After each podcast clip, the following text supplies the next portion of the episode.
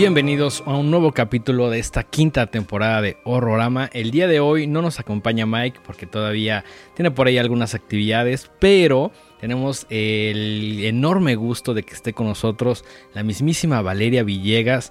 Valeria Venganza, alias Morena de Fuego, ¿cómo estás? Feliz, feliz de estar aquí, contenta, derritiéndome de calor, pero seguimos. Así es, así es. ¿Cómo se siente regresar a la ciudad después de... A ver, quienes no sepan un poquito como de... Porque todavía no soy tan famosa, ¿no lo saben? Pero ¿sabes qué? Si eres famosa o eres una figura, al menos yo te considero una figura muy importante dentro del mundo del horror. Qué bonito. Eh, pues eh, yo realmente yo no vivo en México desde hace seis años. Entonces, bueno, ya en agosto serán seis años. Vivo en, este, en Gotemburgo, iba a decir Estocolmo, porque viví en Estocolmo algún momento, vivo en Suecia. Entonces volver pues siempre es alucinante. Claro. Oye, ¿y qué es lo que encuentras como más de contraste? Digo, son ciudades muy diferentes. Pero, ¿qué es aquello que dices, no mames, esto está increíble de Suecia y debería haber en México y viceversa? Ay, changos, es que sí hay un montón de cosas que yo creo que más bien como que culturalmente. Para mí es como un poco raro porque pues yo, la mayor parte de mis compas pues también son gente que está desplazada a otros lugares. Eh, es raro que estemos como todos entre suecos, entonces como que hay cosas que no extraño, ¿no? O sea, tengo muchos amigos mexas, argentinos, tal. Pero eh, yo creo que Ay, bueno, no, sí va a ser una respuesta muy básica, pero me siento obviamente más segura en la calle. Sí, bueno. allá. Eh, que bueno, no está sin sus. Eh, claro, pero, pero yo creo que el porcentaje es muchísimo menor, ¿no? Y es raro, ¿no? O sea, como que es una confianza rara. A lo mejor te vuelves medio confiadón, que también eso no está tan bien. Eh, pero de México extraña un montón de cosas. O sea, a riesgo de ser súper básica, igual la comida. La comida, es que sí. O sea, siento que, la gastronomía de México, competir contra ella, no importa dónde vivas, está muy cabrón. No, y aparte como que de repente hubo una moda, o sea, una onda así. Para las personas que no lo sepan, que me parece un dato muy curioso de Suecia. Cuando yo llegué, los viernes eran como, sí, viernes de tacos. Y yo, ah, bueno, no, pues está chido, ¿no? Tacos. Y, viste los tacos y dijiste, no mames. Dime que no eran esas madres de hardshell. No, no, pero una cosa bien rara. O sea, a ver, convengamos que también está rico, pero no son tacos, ¿no? Entonces son como unas ondas así, ya sabes, como tortillas de harina, picadillo, pero que no tiene como sabor. Ajá, o sea, es como digamos la carne molida con especies, pero no, o sea, no así picadillo, picadillo, ¿no? Mm. Queso, de este que es como queso rayado, pero no blanco. Como amarillo. que se derrite. No, mames, qué terrible. no, o sea, espérate, ¿no? Se, pone peor. Se, pone, peor. No, no, mano. O sea, eh, lechuga, jitomate, crema ácida y, y ya. O sea, rarísimo. Y yo decía, ¿qué es esto? Dios mío. Está rico, sí. Sí. Pero se me hace. O sí, o, ya, te acostumbraste a ese sabor. sí, más no, o sea, estaba, estaba bueno, pero para mí fue muy choqueante. Pero ya después me di cuenta, hay un montón de restaurantes mexicanos, eh, algunos como que, pues como un poco más hipsters, ¿no? Que a la gente le llama la atención. Y en Gotemburgo, pues hay como y en Estocolmo también hay unos muy famosos que de alguna manera como que siempre te encuentras ahí a la bolita de gente, ¿no? Claro. Pero, pero sí, la comida. No tiene comparación. Me imagino, me imagino. Oye, y mm, este es un programa que llevábamos, ¿qué será? Como desde febrero, enero planeando más o menos. Sí, ya tiene un rato. Y aparte cuando supe dije, bueno, vamos a, vamos a ver cómo le hacemos, pero lo organizamos. Sí, sí, sí. De hecho creo que apartamos, que me pareció un poco exagerado, pero ahora que ya conozco un poquito más tu agenda, cuando me dijiste, agéndame casi casi desde una vez, dije, falta mucho, pero va. Pero pues no, así que no hay plazo que no se cumpla, ¿no? Sí, y a mí me pasa mucho, o sea, ahora como que siento que bueno, en, una organización del tiempo muy bizarra, ¿no?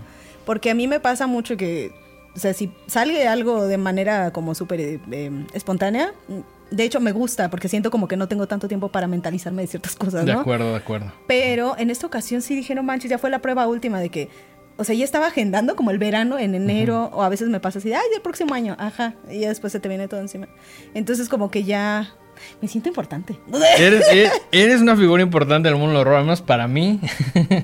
Y así ya bien de, agendémoslo, este, tal. No, y, pero... y, luego te ponen este títulos como Horror Master, que me parecen las cosas más chingonas que dije, no mames, yo quiero algún día ser el Horror Master, aunque sea de horrorama. El sueño. No, la verdad es bien padre. Tengo un, o sea, antes de graduarme, antes de, conseguir mi doctorado, una de mis amigas me hizo así como uno de estos, ya sabes, los anuncios de escritorio donde tienes así licenciado fulano, ¿no? Muy de vieja escuela, que ya casi no existen y sí se extrañan. Están padres, ¿no? Y el mío dice Doctor of Horror, entonces No lo tengo ahí en mi... mames. Dije, ay, qué padre. Digo, no dice mi nombre, pero pues eso es lo que soy.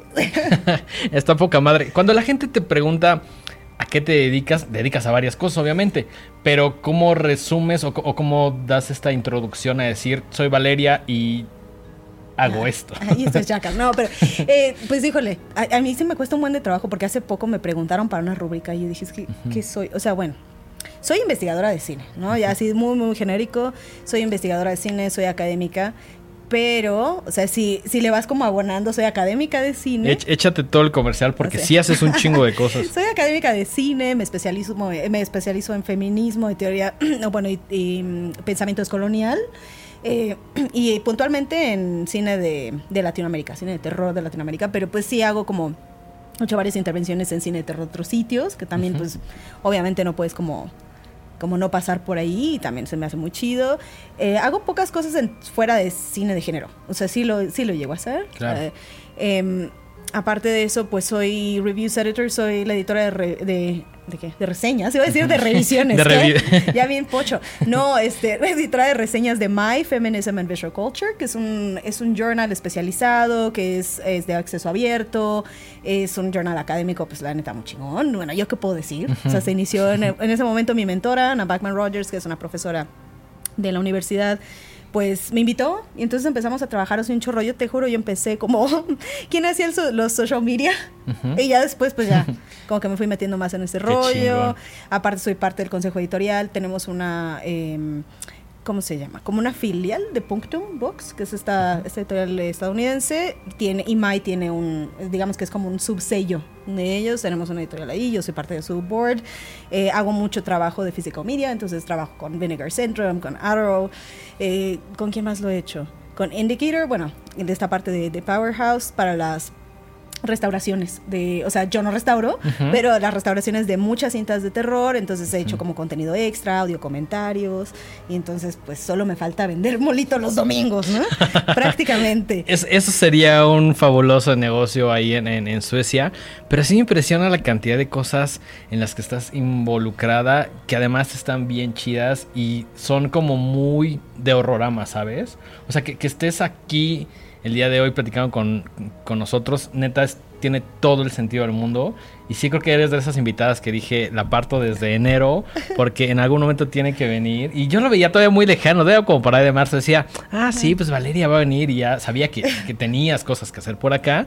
Pero sí, como que todavía se me hacía muy lejano hasta que hoy me desperté y dije, órale. Así como el meme de es hoy, es hoy. no, a mí también se me fue el tiempo bien rápido y está chido, o sea, creo que también como que esta misma coyuntura de que estoy haciendo muchas cosas para coleccionables y yo sé que tú también eres, Sí. eres un eres Un ñoño. coleccionista, eres coleccionista de muchas cosas, entonces yo así, de, ah, pero ahora no, bueno, es una bronca, lo más reciente que acaba de salir eh, que es esta restauración de películas de Alameda, Ujú. eh, de los 50, bueno, finales de los 50, principios de los 60, que va a estar muy, muy chido, pero está en producción. Entonces dije, ay, ok. estaba yo ya convencida de que Sí, lo podía sí, sí. traer para presumirlo, pero no. No te preocupes, no te preocupes, ya habrá, ya habrá oportunidad. Y antes de, de hablar como de cosas pues un poquito más específicas de tu trabajo, de cosas que yo tengo varias preguntas, me gustaría que nos regresáramos un poquito como al principio. Eh, ¿cómo, cómo te empezaste a interesar o como a qué edad en, en el cine de, terror y sus subgéneros? Ya, pues fíjate que yo no lo había pensado hasta hace muy poco, porque yo originalmente, bueno, tú sabes que yo era periodista de, de rock. Aparte así, como que una cosa fue llevándome a otra, ¿no? Yo estaba convencida que iba a hacer periodismo y, y que seguía en esta onda, pero yo seguía como con la onda académica. Yo Estudiaste dije, comunicación. Ajá, vámonos al principio. Ajá. yo estudié comunicación y en ese Sí. momento estaba yo considerando muy cañón. O sea, obviamente pensaba, no, quiero hacer teoría, ¿no? Pero, o sea, como que sí se siente como algo de, no, pues en la vida vas a poder vivir de eso. O sea, Es complicado, sobre todo en un país como Ajá. México, ¿no? Claro, y aparte, pues como que vas de una tradición de cosas más prácticas, ¿no? Y por otra parte, yo dije, ah, no, periodismo. Y ahí fue cuando conocí a mi jefe de rolling. eh, y eh, bueno, él me invitó y yo estaba pues feliz, obviamente, de desarrollar todas estas cosas que yo sabía que eran como chidas, pero seguía como con este gusanito, ¿no? Entonces, eventualmente me fui a estudiar. eh, la maestría en la Universidad de Estocolmo. O sea, estuve dando clases, hice muchas cosas en el interno mientras trabajaba en Rolling. Y ahí fue cuando me di cuenta, dije, no, pues está bien chingón. O sea, hacer cosas de cine de género, a lo mejor no necesariamente terror, pero cosas que tenían que ver con... O sea, en ese momento yo estaba interesadísima en el cine fronterizo. Ok. En el cine de narcos, ¿no? Porque apenas era un fenómeno que apenas empezábamos a ver como más mainstreamado, ¿no? Claro. Entonces, o sea, de, de, una manera u otra, era una cosa como de terror, porque pues obviamente se estaba viviendo de una manera, de una manera muy Sí, es- vigente. es- yo creo que es el terror más terror, ¿no? El de la vida real. Horrible, o sea, espanto. Entonces, cuando llegó el momento, bueno, pasaron muchas cosas, regresé, seguí trabajando en Rolling. Uno de los- o sea, de verdad, de las mejores experiencias de mi vida, trabajar ahí, lo extraño mucho. Eh, y nada, o sea, ya cuando llegó este momento, dije, oye, pero pues ya como que me cansé de escribir de cosas horribles, o sea, horrores reales. Sí, sí. ¿Y, y por qué no nos vamos por lo otro? Y como que yo pensando, porque me han hecho esta pregunta así, digo, no es como que académicamente yo siempre haya estado interesada en esto, pero me doy cuenta ahora que fue, que todo, o sea, que el cine de terror y de ciencia ficción siempre me rodeó porque mi papá es muy fan. O sea, yo, como que él no se considera eso, o sea, no es así como de, ay, colecciono esto. Pero de alguna manera lo es, ¿no? Ajá, o sea, es el tipo de persona que, no sé, dejamos de platicar un rato y le pregunto, y, ay, si es que ya me eché este y este y esta serie. Entonces, como Qué que él siempre se va así, ¿no? Y es, es cagado porque a veces son como cosas bien random. No me acuerdo, o sea, como platicando, no sé, ah, no, sí, había esta película de, no sé, eh, que tenía esta referencia. Mi papá así bien random, ah, sí, esta película del año setenta y tantos. Y yo así, Ala. a ver, o sea, como Qué que... chingón, ¿no? Pero, pero, Pero no se da cuenta de esas cosas. O tu, sea, tu papá fue como esta figura que de niña te ponía película, o no tanto, o él estaba, Ajá. las estaba viendo y Sí, como así que fue de- por contacto, porque en realidad era como. Y también, obviamente, creo que en nuestra generación, me atrevería a decir, fue muy afortunada, porque fue este momento en que el 5 había sindicado un chingo de películas de terror. ¿te Sí, sí, sí, fue un fue un buen momento. Ajá, entonces, pues todo esto, o sea, como Creatures, eh, como aracnofobia, me acuerdo de esto, estaba hablando de esto hace unas horas con alguien, eh, Gremlins, o sea, todo esta, este horror que era como muy, o sea, si bien alguno no era amigable para niñez, eh, sí como que estaba ahí constantemente, ¿no? Entonces era cada fin de semana, no sé si a ti te pasó que... Sí, sí. Sí, o sea, creo que mi día favorito de niño y hasta la fecha sigue siendo el sábado. Y era por eso, ¿no? Porque había películas ahí casi Era todo por el día. eso. Ah, porque Esa- también ajá. eso era una de Sí, esas sí, películas. No, y yo, o sea, por ejemplo, yo sí tengo ese recuerdo de que cuando vi a Pennywise en el 5, neta, yo, o sea, lo he dicho muchas veces, yo salía corriendo. O sea, porque estabas viendo así como. X caricatura o cualquier contenido y de pronto salía que iban a pasar It. Y salía Pennywise y a mí me daba un chingo de miedo. Sí, ah, la neta, híjole. Y es que aparte tiene como un lugar muy especial en mi corazón, Tim Curry. Entonces era como, él fue mi iniciador en todo eso.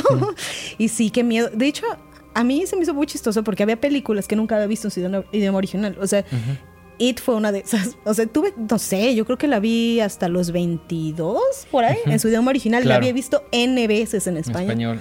Entonces fue como una experiencia bien bizarra. O sea, me pasa últimamente. Creo que, o sea, era como un momento mediático que favoreció también que muchos estuviéramos como en este, en este tren de pensamiento. Pero sí, o sea, definitivamente fue como muy insospechado y ahora me doy cuenta que mi papá, pues sí, súper fan del cine de, de terror y de ciencia ficción, Ok. pero nunca como en la onda de, ah, mira, te muestro esto, sino que por Sí. contacto y por convivencia dije, ah, sí, realmente. Aparte, o sea, convengamos, y quiero pensar, probablemente también a ti te pasó, que ya después empieza a ver fotos de niña y tal. Yo era una niña que le encantaba así disfrazarse. o sea, hay una, una foto horrenda. Y yo disfrazada de vampiros, yo creo que tenía como cinco Qué años, era una fiesta infantil. o Ajá. sea. No mames, qué chido. Entonces, pues, ya después dije, ah, pues sí tiene sentido, así siempre fui, realmente, ¿no? Sí, claro, como, como que ahí venía un poquito, no solo en tu ADN, sino como en las cosas que hacías o que te gustaban mientras estabas creciendo. Ajá. A veces es como complicado de decir, también me han hecho esa pregunta, ¿no? ¿Cómo te iniciaste en el mundo del cine de terror, género, ¿no? Y es como, recuerdo por ahí algunas cosas, pero no recuerdo el momento exacto, ¿no? De hecho, o sea, para mí al principio eran cosas que yo no podía ver y que no vi completas, que fueron así como snippets o pedacitos que vi y puta, quedé aterrorizado. Ya después me agarré un poquito de gusto, pero pues de niño la neta sí me daban un chingo de miedo esas cosas. Digo, me atraían de alguna manera, pero era así como de... O sea, no, no quiero ver esto, ¿no? Y es cagado porque luego cuando hablas con realizadores, y seguramente te ha pasado, una, un gran número de ellos, o sea, o bueno, no sé si gran, pero sí considerable, te dicen así como, ah, me da un chingo de miedo, tiene terror. O sea, me acuerdo mucho porque cuando platiqué con Gigi, que estuvo platicando con usted. Así se conoces a Gigi, ¿verdad? ¿Cómo se conocieron? Por, por uno de mis compas. Eh, bueno, obviamente están en el mismo mundo, pero. Ajá. No, o sea, yo con Gigi, realmente creo que Gigi fue como un poco un amuleto de buena suerte porque ella fue, o sea, su trabajo fue lo que inspiró mi primera publicación así ya choncha, eh, académica. Ya había publicado en un journal antes, pero fue en Women Make Horror, que pues fue un parteaguas muy cañón. Digo, está mal que yo lo diga, pero porque participé de esto. Pero Alison Pierce, que también es una, una, eh, una morra chingoncísima de Leeds con quien estoy colaborando ahora, eh, pues inició este volumen, ¿no? Donde se hablaba de las mujeres en el cine de terror, en todas capacidades, y Gigi fue como mi punto de partida ahí. Entonces estuvo súper chido porque como que yo ya estaba muy en este grupo. Y me, fue durante la pandemia que uno de mis compas y yo hicimos una colaboración, eh, como una retrospectiva. Eh, mi amigo Abraham Castillo, que también es un el señor Años Panteoneros, que somos bien, bien fans. Eh, y, me atrevo a decir que es una de las voces más capacitadas para hablar de. Es que es un archivo viviente. Ese güey está, loco. Cabrón. O sea, de verdad es una persona a la que admiro, le tengo muchísimo cariño. Yo creo que mi carrera en general no se hubiera visto igual sin él y sin Paulina, su esposa. Tenemos un. O sea, aparte de, de, ser muy compas, pues tenemos como que esta cosa tan en común, ¿no? De, de lo que nos apasiona, el cine de terror y tal. Entonces muy chido porque como que nos empezamos a jalar a varias iniciativas y tal. Y en ese momento Morbido estaba haciendo una retrospectiva sobre Luchagor. Entonces ya me invitó, mm. hablé con, con Gigi, con, con Raynor y pues yo estoy súper, no, yo súper contenta, ¿no? Y ella me mencionaba eso, ¿no? Que en entrevistas también lo ha dicho que eh, como que el cine terror le daba como miedillo. Sí, sí, sí. sí de, hecho, vino hace, ¿qué será? Pues la temporada pasada y estuvimos platicando. Y ella nos decía que tal cual una de las primeras cosas que vio fue la segunda parte de Child's Play, o sea, de, de. No, ahí está padre. O sea, creo que de alguna manera, porque ahora que mencionamos como que esta mm, familia de terror, ¿no? No sé exactamente si te ocurra de una manera similar, pero empiezas no solo porque tienes como cosas afines, ¿no? Sino porque existe como una solidaridad bien específica de la bandita del terror, no sé. Sí, sí, o sea, la verdad es que, y, lo he notado, Mike y yo lo hemos notado, cada vez que le decimos a alguien, ¿quieres crear horrorama? Y por más inmersos que estén en el mundo, por más alejados, como que siempre se hace así a huevo, ya sabes. O sea, por ejemplo, que tú estés el día de hoy aquí, pues significa así como de, güey, claro que le quiero caer porque, pues, o sea, somos de alguna manera como un una comunidad, por decirlo así, que siempre nos, es como, güey, no solo nos recomendamos películas o nos recomendamos cosas así de, güey, ve esta figura, ve esta playera, ve esto, sino que también creo que en general nos tiramos paro entre nosotros. Sí, está chido. Aparte, o sea, yo creo que si toda esa como bandita del terror y y de alguna manera, o sea, yo siempre, siempre que, que, voy a una conferencia, a un evento así, que tiene más que ver con cosas académicas, más serias y tal, te das cuenta de que en realidad, pues todos éramos como esos niños raros, ¿no? Ajá, que, que, nos hubiéramos que estábamos en la prepa. Exacto, que, está, que éramos los buleados en la secundaria prepa y que nos refugiábamos en la música, en el pues, cine. ajá, o sea que a lo mejor, digo, a lo mejor se ve así como súper estereotípico de Misfit, ¿no? Pero, pero sí, como que es la misma bandita que te va, y creo que ha sido mucha, o sea, para mí ha sido muy afortunado con conocer a gente como Abraham, como Paulina, como Gigi, como Michelle, porque platicaron también con ellas un poco. Eh, y te das cuenta de que todas esas redes también, o sea, el trabajo académico puede ser súper no solo agotador, pero puede ser una cosa muy solitaria, ¿no? Claro, es mucho leer, mucho escribir, ¿no? Y pues estás ahí tú juzgándote solita todo el tiempo, ¿no? Entonces es un pedo, ¿no? O sea, a veces sí te vicias y te ciclas muy cabrón en ciertos pensamientos.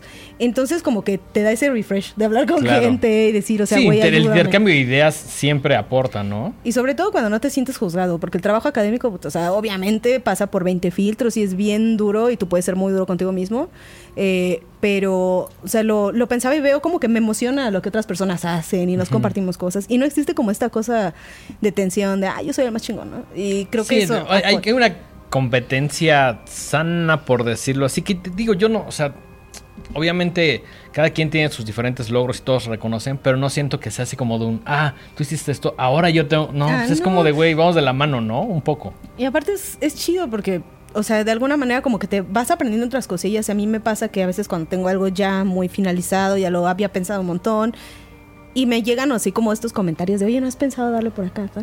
Y, y no, o sea, no vienen de este lado de, eres un imbécil, no sabes lo que... No, es como de, oye, hay otros caminos que también puedes explorar, ¿no? Y que híjole, o sea, parece, parece mentira, pero es difícil encontrar eso en el ámbito académico, ¿no? Claro. es como esta idea de que todo el tiempo estás siendo evaluado, ¿no? Sí, del reconocimiento y sí, creo que es un mundo, como dices, solitario, complicado. Sí, es un mundo perro, pero lo amamos. exactamente, exactamente.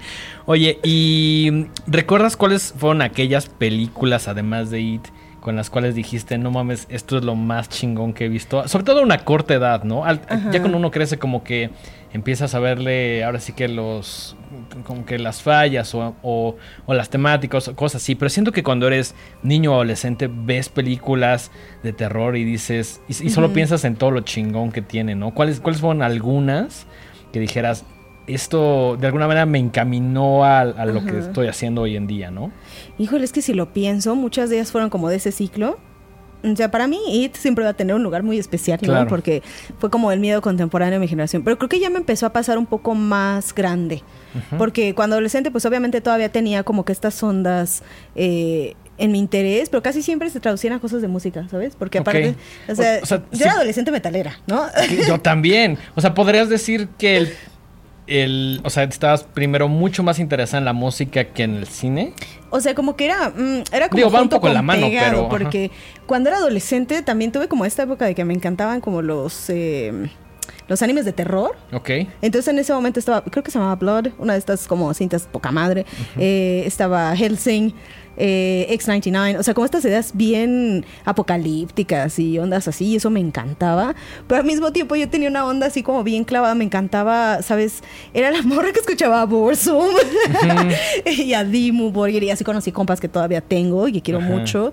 Eh, o sea, ¿sabes? Era era cagado, o sea, y aparte yo en una escuela católica, o sea, imagínate todo eso, ¿no? Todo Qué- eso qué como junto. contraste, ¿no? Todo eso junto, ¿no? O sea, supongo que tal cual eras así la oveja negra, la...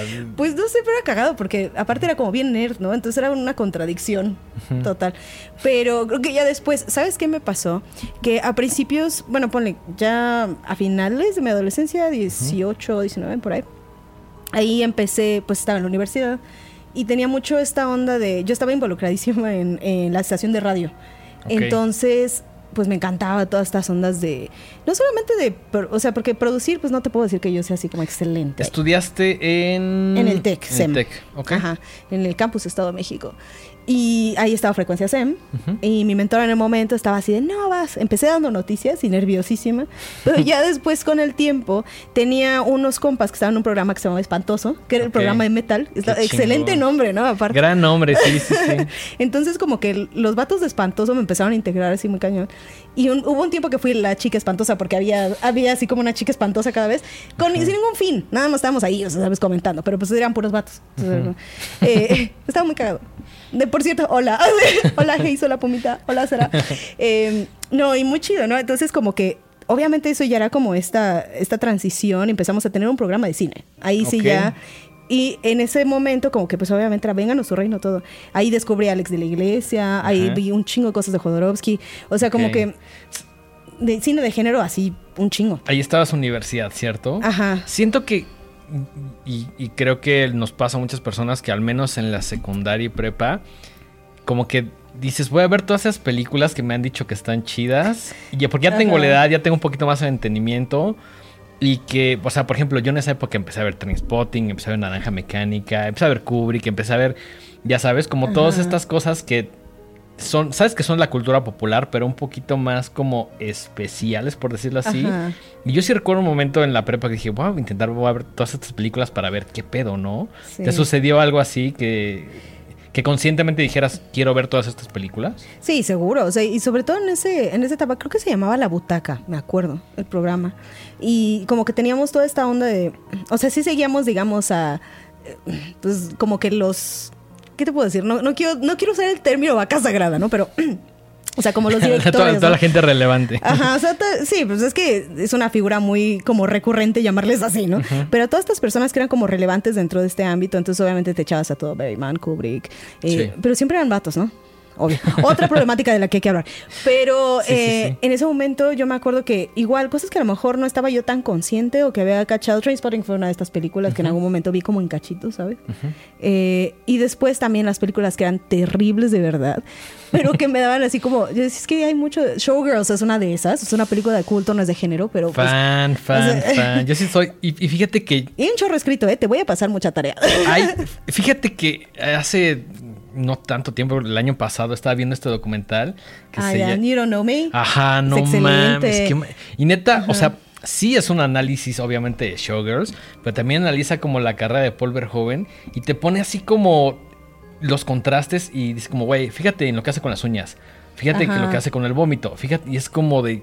Y cuando empiezan a contrastar las imágenes, dices, ay cabrón, este güey tiene como ciertas cosas que nunca deja ir, sea Robocop o sea Showgirls, Aparte es bien rarillo, es, es como muy rara su onda, ¿no? Es un tipo muy excéntrico, pero vamos, o sea, todas estas películas que en algún momento como que cachabas así, este, de una manera muy inconsciente, las empecé a ver, a revaluar, también incluso películas de cine mexicano que estaban en, en la tele, ¿no?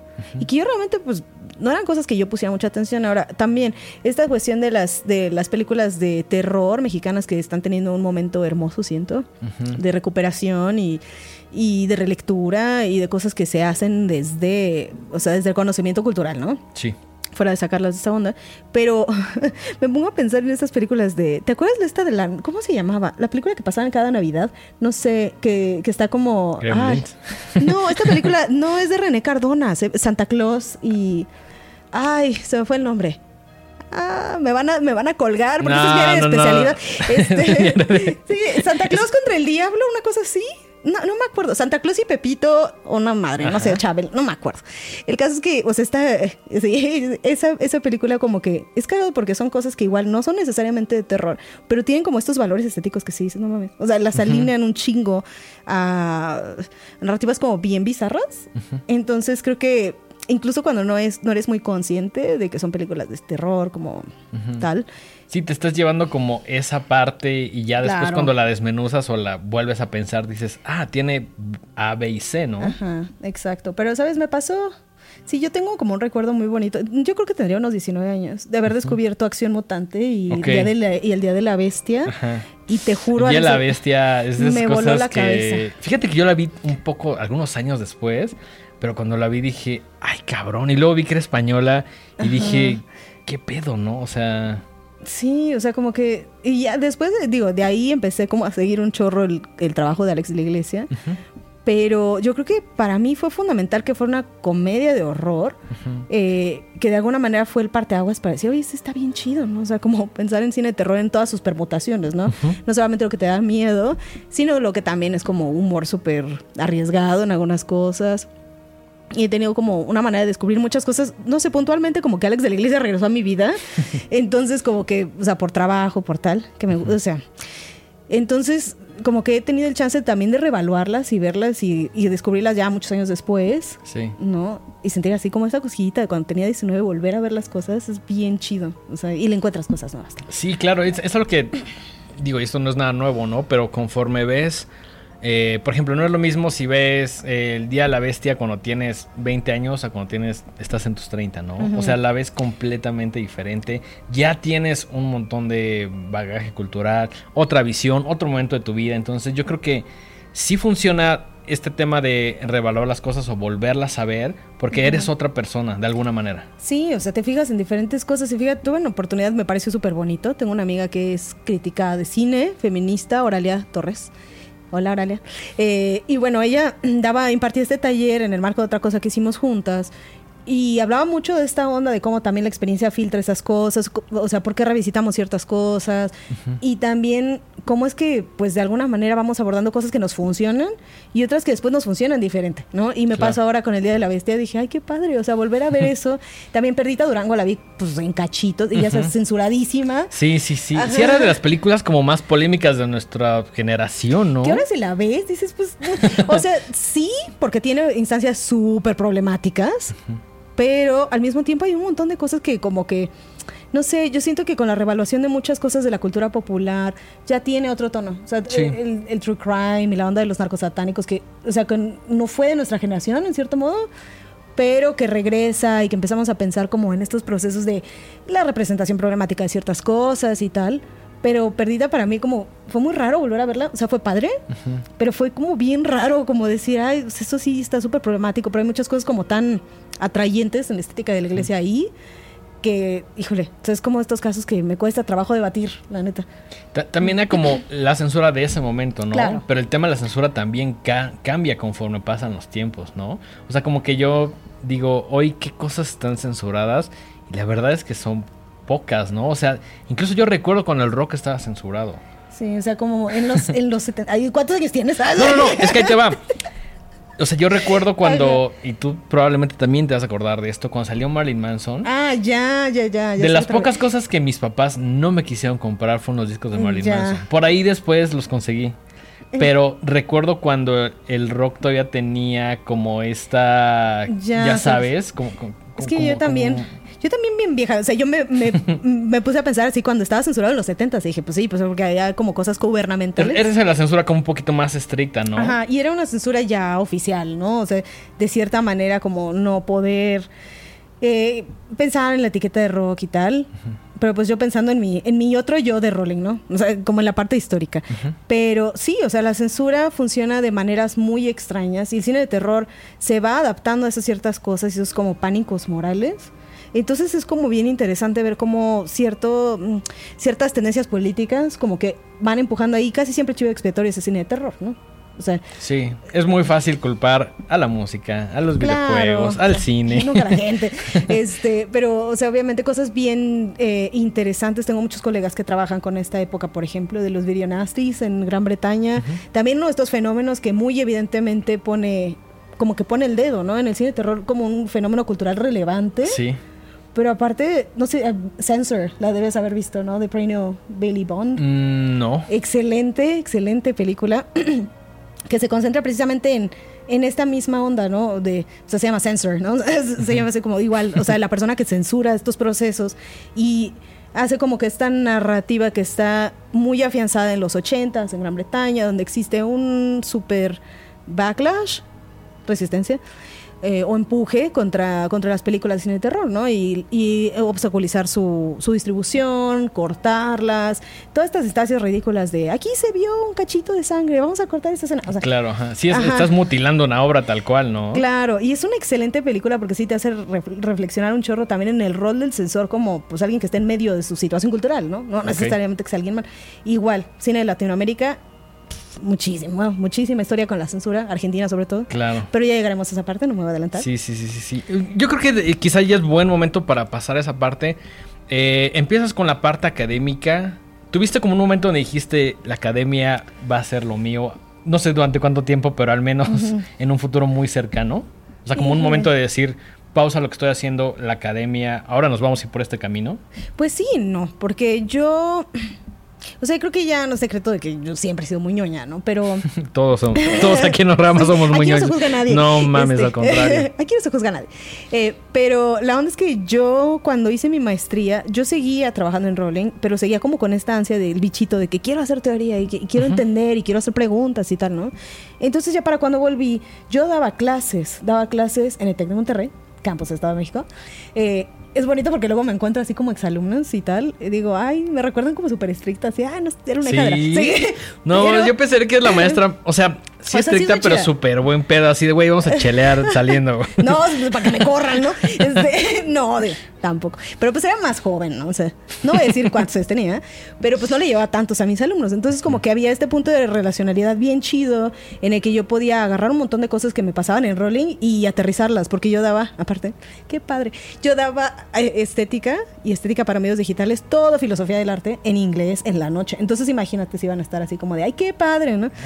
Y, pues por lo mismo como que yo pensaba, decía, ¿cómo puedo aterrizar estas cosas que son como cosas bien clavadas? Algo como un plano un poquito más amigable para sobre todo una generación joven. Joven, ajá.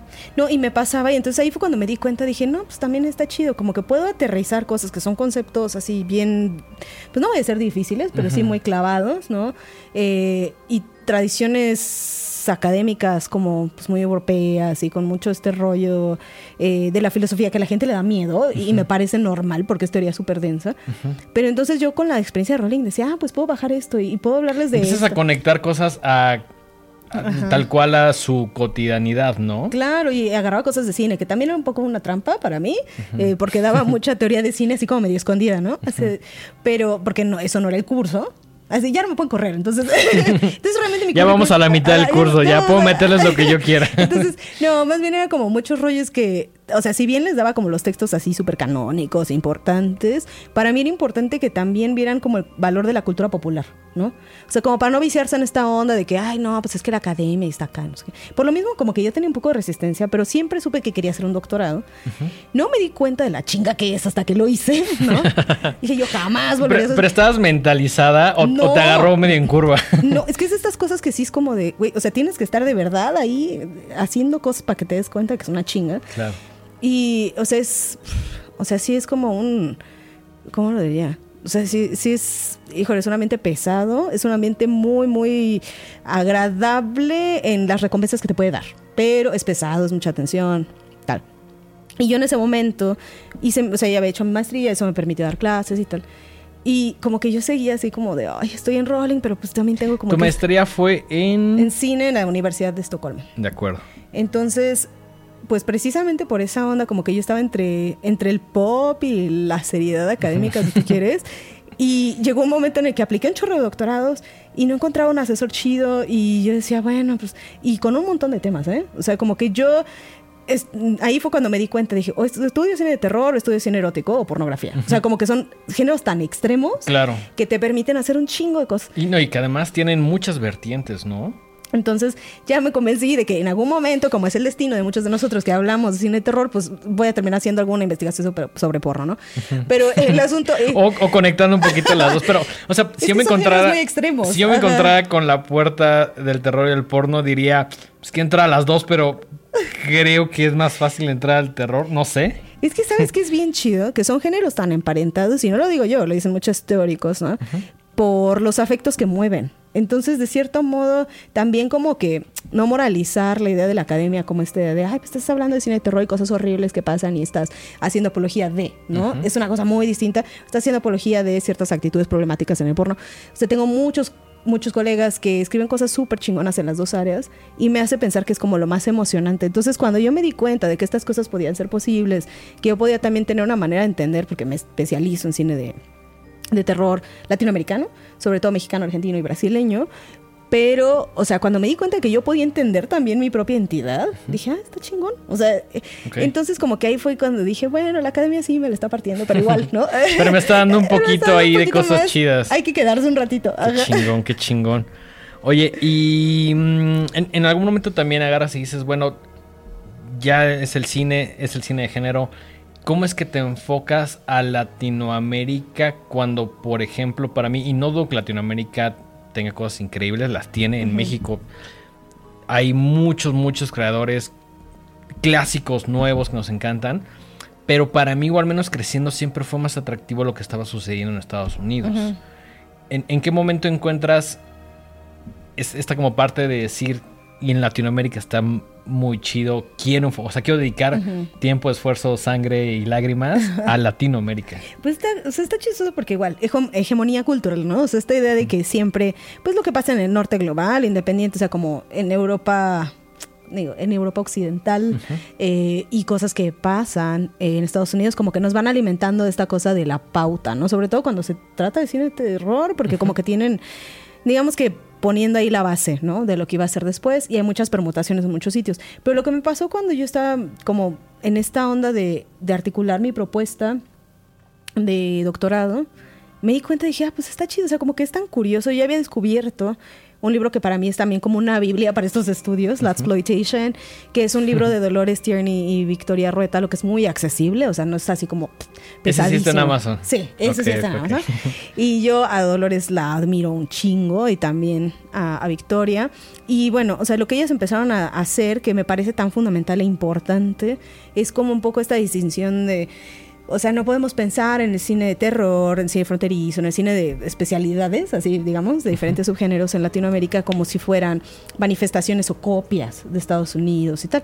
Y entonces cuando yo descubrí eso, también descubrí que había un chorro de textos sobre el santo y cómo se recibían las películas de luchadores, por ejemplo, en España. Sí, en, un contexto completamente diferente. Claro, incluso hay un texto súper chido que no me acuerdo quién es el autor en ese mismo libro, te lo digo porque me lo sé de pe a pa de tan importante. de las veces que lo has leído. No, y de lo importante que ha sido para mi carrera también para yo entenderme como investigadora, ¿no? Eh, yo ya viene en fan de Dolores. no, está bien, está bien. Eh, Dolores y Victoria, ¿no? Que de hecho me, encontré a Victoria en, una conferencia. Y yo así, ay, bien fan, que nunca la había visto en persona. Así en firmas del libro, casi, casi. Casi, casi. O sea, también nosotros somos fans, ¿no? Eh, pero bueno, o sea, cuando descubrí esto, dije, si hay un chorro que podemos platicar, que, que de alguna manera como que el cine de terror latinoamericano tiene como que estas cosas de, vistas desde fuera o incluso desde las audiencias propias como domésticas, ¿no?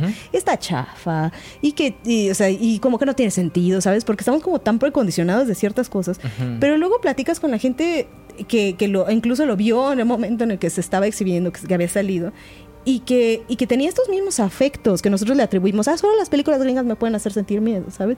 Entonces cuando fui empezando a, ver y a desenmarañar lo que estaba ahí en la exploitation, dándome cuenta que sí era de interés académico, ahí sí dije, pues sí lo veo viable. O sea, si yo me concentro a platicar y a descubrir, porque en ese momento pues había relativamente poco, ¿no? Después de varios años de investigación, pues ya te enteras de más, sabes un poquito más. Pero, o sea, cuando yo dije, es que no manches, hay un montón de cosas de las que no se han escrito, sobre todo porque existe un extensísimo campo de estudios latinoamericanos, por supuesto, hay gente que hace cosas increíbles y excelentes, pero que no siempre se refleja, que no siempre hablan del cine de terror.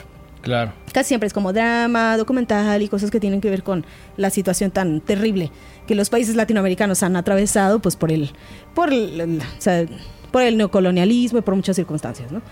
Pero cuando yo vi que todas estas cosas se repetían ahí, dije, pues sí es viable, ¿no? A lo mejor es una locura, pero... Pero también creo que es, a veces se siente como un poco territorio no tan explorado, ¿no? Porque iba a ser muy fácil decir, bueno, voy a enfocarme en cine de terror de Estados Unidos en los 80. Supongo que ya hay muchas personas haciendo eso, ¿no? Como que también te dijiste, bueno, vamos a explorar este terreno que está chingón y que no es lo más popular en, en, ningún sentido, ¿no? Y es bonito, o sea, es bonito porque de alguna manera te da la oportunidad de reivindicar muchas de estas películas y de sacarlas de esta idea como de, ay, están bien chafa, jiji, ¿no? Porque, pues, o sea, o que no tienen ninguna seriedad o que realmente no tienen relevancia cultural y las puedes sacar de ahí, ¿no? O sea, porque ya tienes como a lo mejor un poco más de autoridad como una voz académica. Y me pasaba, o sea, me pasaba que luego yo platicando con gente y me preguntaban de qué estaba escribiendo, al yo decirles, no, cine de terror de Latinoamérica, y mucha gente me decía, es que no, o sea, ¿a poco existe? Y yo, sí, sí, es 2020, mano, pues sí, claro. sí, claro, sí. Oye, una, una, una googleada y tantito, ¿no? no, pero, o sea, pero chido, pero desde este, desde ese punto de, de curiosidad, tan chingón. Y me di cuenta, dije, qué chido, o sea, porque existe esa apertura. Si alguien me dijera, ay, no, esto no vale la pena estudiarlo, pues obviamente lo mandaría. sí, ajá, no. Pero, o sea, los mandaría a la goma. Pero, y porque pues obviamente creo firmemente en mi investigación. Pero, o sea, yo lo veía como desde un punto de vista de tanta curiosidad, que dije, estoy yéndome, o sea, ahí es, ¿no? Me estoy yendo por un camino que me permite también expandir el ámbito y que de alguna manera, sí, o sea, son cosas que están chidas, pero que viven en una, viven como en una esfera aparte, ¿no? Entonces la idea es como regresarlas y decir, esto también vale la pena. Claro, y además esto, al ser Latinoamérica, va a sonar como muy mamón lo que decir, pero pues es, es nuestro, ¿no? O sea... Claro. Y también te entiendes, así de una manera muy puntual. O sea, cuando ya, o sea, yo haciendo esta investigación y tal, porque pues me enfoco en, construcciones de nacionalidad, o sea, en, particular mi trabajo doctoral es eso, ¿no? Cómo se construye la nacionalidad desde el punto de vista mexicano y argentino, eh, y cómo la cultura popular abona ahí, ¿no? Y cómo se entienden las disidencias, las mujeres, las personas racializadas, etcétera, y qué función cumplen en ese esquema, y cómo el cine de terror lo puede o reflejar o cuestionarlo, ¿no? Entonces, cuando estaba yo haciendo esto, pues obviamente me obliga un montón a pensar en cómo se construye la mexicanidad. Ya lo venía haciendo, porque había escrito en mi maestría sobre esto, eh, pero pues cómo se construye y desde qué lado se supone que tenemos que estar ahí identificándonos, ¿no? Con ciertos roles. Entonces, pues, o sea, es bonito y no, porque es, es como un mar de... ¿Cómo se meme? Que es un, como un conejo que dice, eres un mar de incoherencias. Así, ¿no? Porque le, le agarras un amor muy cabrón, pero al mismo tiempo dices, sí, chale, soy un montón de cosas que bien jodidas y que no... Claro, claro. Sí, hay, hay, hay de ambas partes, Ajá, ¿no? claro, y que vienen desde lo institucional y desde el cine y que las naturalizamos de ciertas maneras, ¿no? Ok. Pero no sé si contesté la pregunta. No, sí, sí, sí, completamente. Y ahora tú, tú que ya estás como muy adentro y, y obviamente se ha vuelto de alguna manera tu día a día, tu especialidad, ¿qué tipo de valores o qué tipo de cosas encuentras que tiene el cine de género eh, latinoamericano que podrían ser más relevantes o más interesantes que el, que, que el resto del mundo? Pues no sé si, no sé si más interesantes o más relevantes, pero sí algo que es como bien sintomático de América Latina, ¿no?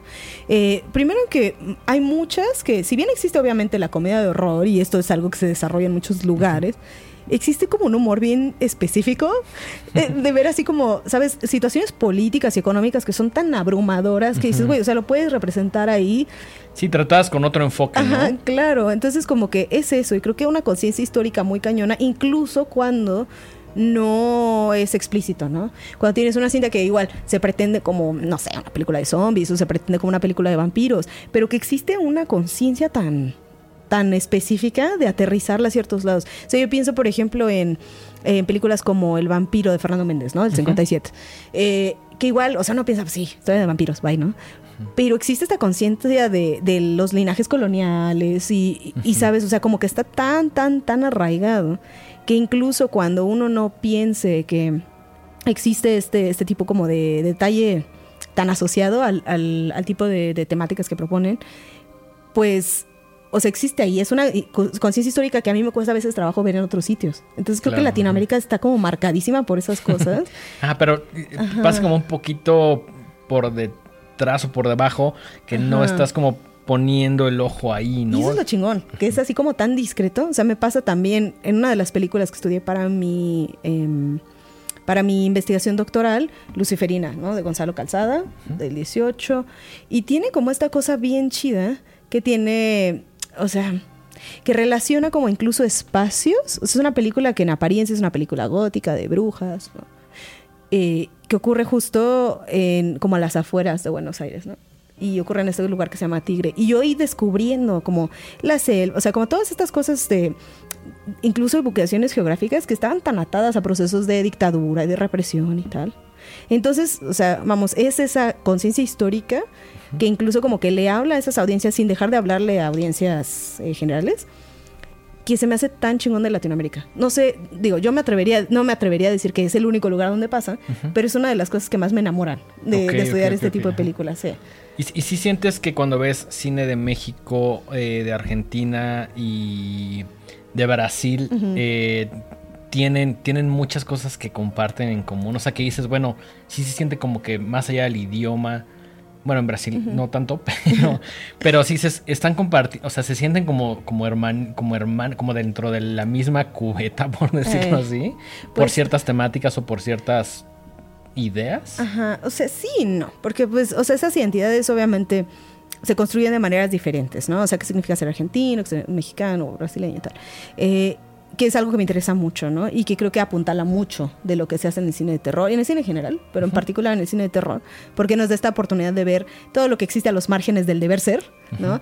Y por ende, pues como que te ayuda a transparentar todos estos procesos de estructurar, ¿no? Eh, identidades y y como los roles que uno tiene como distintamente nacional.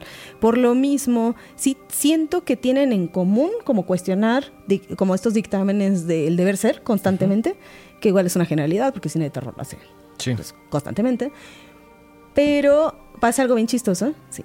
Me voy a poner en mi plan de dar clase, ¿no? Sí, dale, dale, dale, dale. Pasa algo bien Lo, lo- chistoso. lo- lo que le falta a este programa es cosas teóricas, académicas. No quiero decir serias porque lo tomamos en serio, pero este punto de vista, sobre todo viniendo de una mujer, también me parece muy importante cuando Mike y yo hacemos el programa y le digo, güey, este programa, hay que tener más invitados porque este programa ya es de hombres para casi, casi hombres, entonces... No, habemos muchas, habemos muchas personas al margen de esas identidades. Ahorita vamos a hablar de eso, ahorita vamos a hablar de eso. Entonces fíjate que, o sea, pasa algo bien interesante que yo me, me encontré acá cuando estaba haciendo este libro porque publicidad. Por favor, presúmelo, presúmelo, Esta es mi, investigación doctoral. Este, es tu, primer bebé, podríamos decirlo así. Algo así, digo, en algún momento existirá como una cosa un poco más expandida, pero esta es la primera versión eh, que editó la Universidad de Gotemburgo, ¿no? Eh, se llama Wicked Women and Witches y es un estudio precisamente de el, el monstruo femenino en el cine mexicano y argentino y pues yo enfocándome en la leyenda última mexicana, La Llorona, en la primera parte, y en la otra parte, las brujas, en estos procesos de represión histórica, dictadura, etcétera, ¿no? En Argentina. Entonces, como que fue un proceso bien chido, pero en ese proceso, cuando me decían, oye, ¿por qué estudias las dos cosas al mismo, como como paralelas. Ajá, paralelas. O sea, ¿por qué estudiar Argentina y México si puedes estudiar, no sé, Argentina y Paraguay? Eh, pero pasó algo bien interesante que creo que tiene que ver con esta cuestión de la conciencia histórica, lo que tienen en común y tal que me doy cuenta en este proceso que las películas sonoras mexicanas y sonoras argentinas como que tenían esta cosa como tan paralela eh, y hubo como una especie de rivalidad amistosa durante muchos años. Pero ahora el Creo que hasta la fecha todavía. el cine de terror, o sea, está chistoso porque el cine de terror como que vino un poco a sanar esas cosas. Ok, así como decir, güey, a ver, dejemos el fútbol tantito. Sí. Vamos a ver este pedo. No, se peleen. No, este, y, y, o sea, este, el cine de terror como que vino a hacer mucho esto porque los festivales, muchas colaboraciones que ocurren ahora con cineastas contemporáneos, o sea, que, que están entre los dos mundos. Adrián García es una gran, eh, García Brugliano es un gran ejemplo de esto. Garetegui también, que es argentina, viene a hacer cosas acá. O sea, como que existe como este intercambio tan chido, ¿no? Pero en su momento, cuando, o sea, datos curiosos para las personas que están haciendo tarea mientras ven esto, ¿no? Eh, es curioso porque la primera película de cine de terror con sonido sincronizado, a ver, ¿cuál es? ¿De México? Eh, no, sé, no sé, no sé, no es eh, La Llorona del 33 de Ramón Peón. Que ahorita vamos a hablar de algo importante en la, cual tú colaboraste. Exacto. Eh, y nada, o sea, esta película salió en el 33, ¿no? En el 32 había salido Santa, que es la primera película de cine sincronizado, o sea, con sonido sincronizado.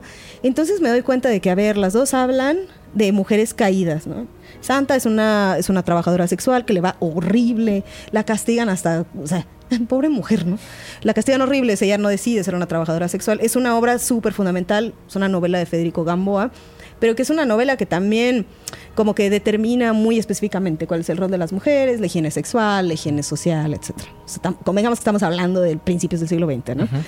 Entonces, cuando yo me di cuenta que esos procesos eran paralelos, dije, ay, está chido porque claramente aquí la inquietud es como determinar cuál es el rol de las mujeres en la modernidad mexicana. Y además, si una mujer te hizo todo el sentido del mundo, dijiste, esto es lo, que tengo que hacer en este momento de mi vida, ¿no? Claro, y me saltó y dije, a ver, o sea, como que este deber ser estaba traducido en esta mujer maldita, horrible, ¿no? La llorona que mató, pero que existía como este punto de humanidad, ¿no? Y es una leyenda tan recurrente que le fue relevante al cine de terror hacerlo eh, como esta manera tropical, es que no me gusta el término, pero bueno, de, de bajar, digo, a lo nacional, ¿no? Este, me peleo luego mucho con este término, pero como de bajar a lo nacional, este pues muchas convenciones del cine gótico, ¿no? Y algo similar pasó en Argentina. O sea, tienes una película súper nacionalista de así se ve este la, la, expectativa de género, ¿no? Con Santa llega La Llorona y como que son procesos paralelos, ¿no? El drama y el horror empiezan a hacer lo suyo. Y en Argentina pasó algo similar.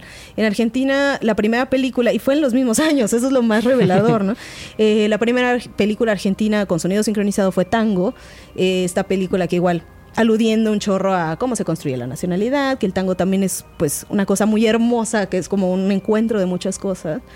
Y un año después sale eh, la primera película de cine fantástico. entonces como que, eh, que es eh, las aventuras del, ¿cómo se llama? Las aventuras del Dr. Richard, que también se llama como el hombre y la bestia, ¿no? Entonces es como esta premisa de un hombre que está como haciendo reconocimiento, no sabemos exactamente qué, está como sobrevolando ahí, y su, su avión se estrella en medio, así como de, de la nada, ¿no? De Argentina, y se convierte como en esta bestia, ¿no?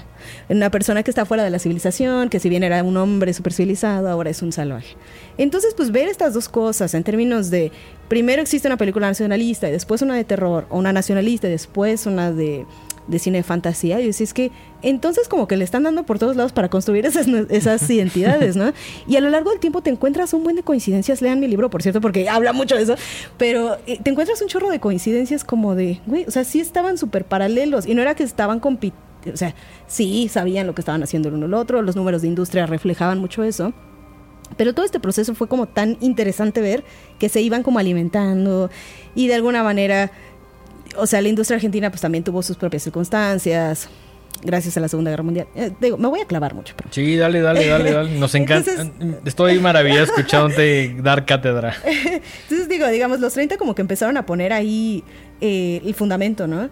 Y las películas mexicanas y argentinas pues tenían como relativamente como esta competencia, ¿no? A ver quién hacía más cada año. Brasil también era como pues, era una facción que también venía súper fuerte y las, los tres países eran como un poco a la cabeza de la producción eh, audiovisual en, en Latinoamérica.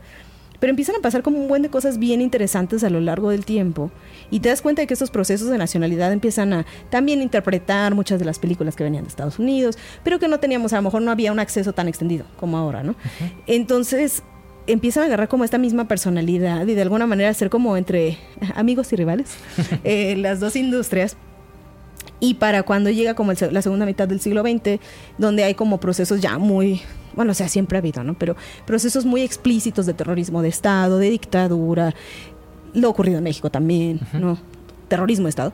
Eh, y te encuentras que las industrias lo empiezan a sufrir, porque pues obviamente no es una prioridad. Después de la Segunda Guerra Mundial pues existe como México se va para acá con el cine de oro mexicano y, Argentina. Y se empieza a afectar y se empieza a reflejar también, ¿no? Sí, o sea, es interesante porque hay pocas cintas que se hacen en Argentina durante ese periodo.